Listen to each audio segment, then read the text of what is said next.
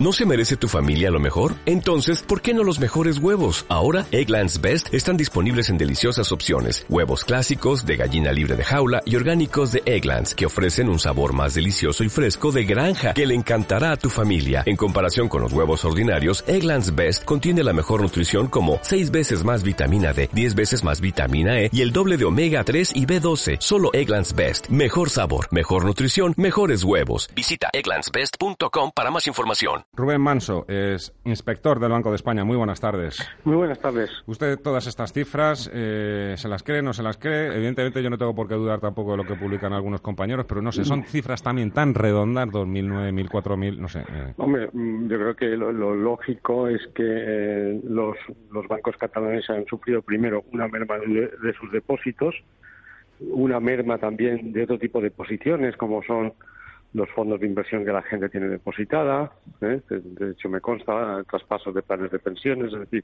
ante el miedo en los días previos a que estos dos bancos trasladaran su sede, hubo muchísimos, muchísimo traspaso de patrimonios de, estos dos bancos a los demás de fuera de Cataluña. ¿eh? No solamente los depósitos, que es lo que realmente pone en jaque una entidad, porque una retirada masiva de depósitos le puede conducir a una situación de liquidez y, por lo tanto, a una situación pues incluso de suspensión de pagos, sino otras cosas. Es decir, le digo que se retiraron fondos de inversión, se retiraron fondos de pensiones. Lo previsible, lo razonable, es que efectivamente todo eso se haya calmado, se haya calmado una vez que los territorios, perdón, que los bancos han puesto en territorios, en territorio no catalán, que sigue siendo España, pero bueno, en territorio que digamos no estaba no está bajo sospecha y van a, seguir contando con el paraguas del Banco Central Europeo, eso que da tranquilidad. El cambio de sede social y también las cuentas espejo, ¿no? Que ha sido un poco lo que ha, contribuido a parar el golpe precisamente. Sí, exactamente. En el fondo es domiciliar todo en territorio en, la parte de España que no es Cataluña. Eh, sé, ¿A usted le consta que el Banco de España continúa chequeando a diario también eh, el día a día en estos bancos? Bueno, me consta, pero sabiendo, porque, porque trabajan muchos años en la casa, seguro que están. Además es que eh, deben estar indudablemente eh, contemplando determinados escenarios. fíjese usted qué pasaría si el territorio aquel termina secesionándose, sabiendo además la ideología que, que inspira básicamente el movimiento, que es una ideología revolucionaria, la CUP. Oiga, ¿los créditos concedidos en Cataluña podrían ser recuperables? ¿Se podrían ejecutar las hipotecas? Es decir, seguro que ya se sabe a cuánto ascienden los créditos que Sabadell, la Caixa y otros bancos españoles tienen en Cataluña, ¿de acuerdo? y, se está contemplando la posibilidad de que qué ocurriría si aquel territorio termina por perderse, porque da toda la sensación de que aquellos créditos ni se cobrarían ni se podrían ejecutar las hipotecas, porque usted no se lo olvide, es que la alcaldesa de Barcelona presidía la plataforma de afectados por la hipoteca, que mm. básicamente lo que defendía era no pagar y que no se ejecutasen. Mm.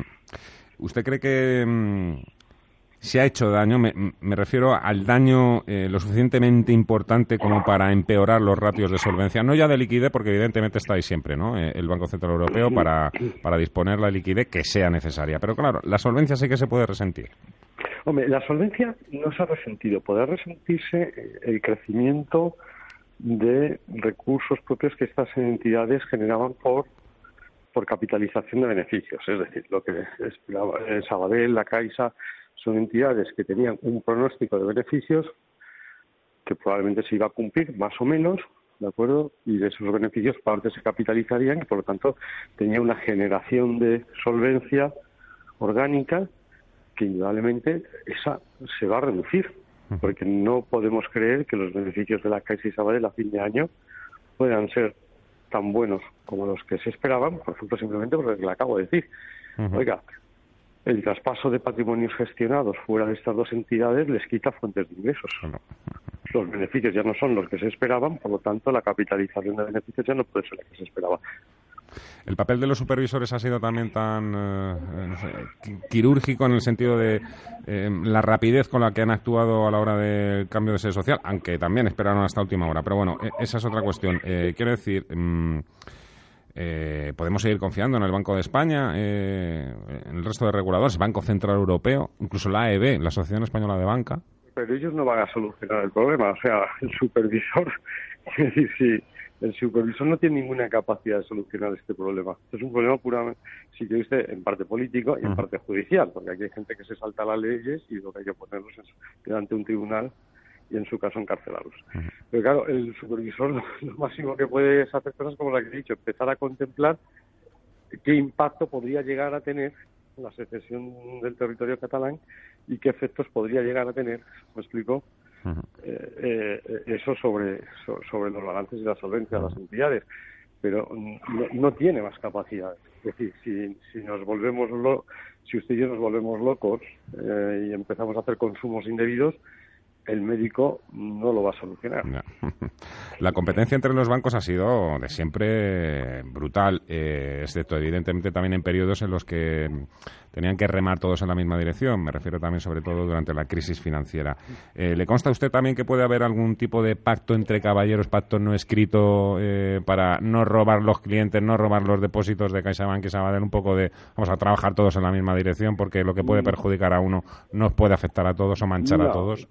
Yo, creo que aquí operan más las leyes del mercado. Es decir, yo creo que en el mercado los comportamientos éticos son más corrientes de lo que la gente se cree y seguramente que había un director en una oficina en no sé dónde que de, una entidad que no es ni Sabadell ni la Caixa pues que ha tenido comportamientos un poco poco razonables, ¿no? O, o, ayudando a difundir el bulo porque así le entraba el dinero y tal y cual.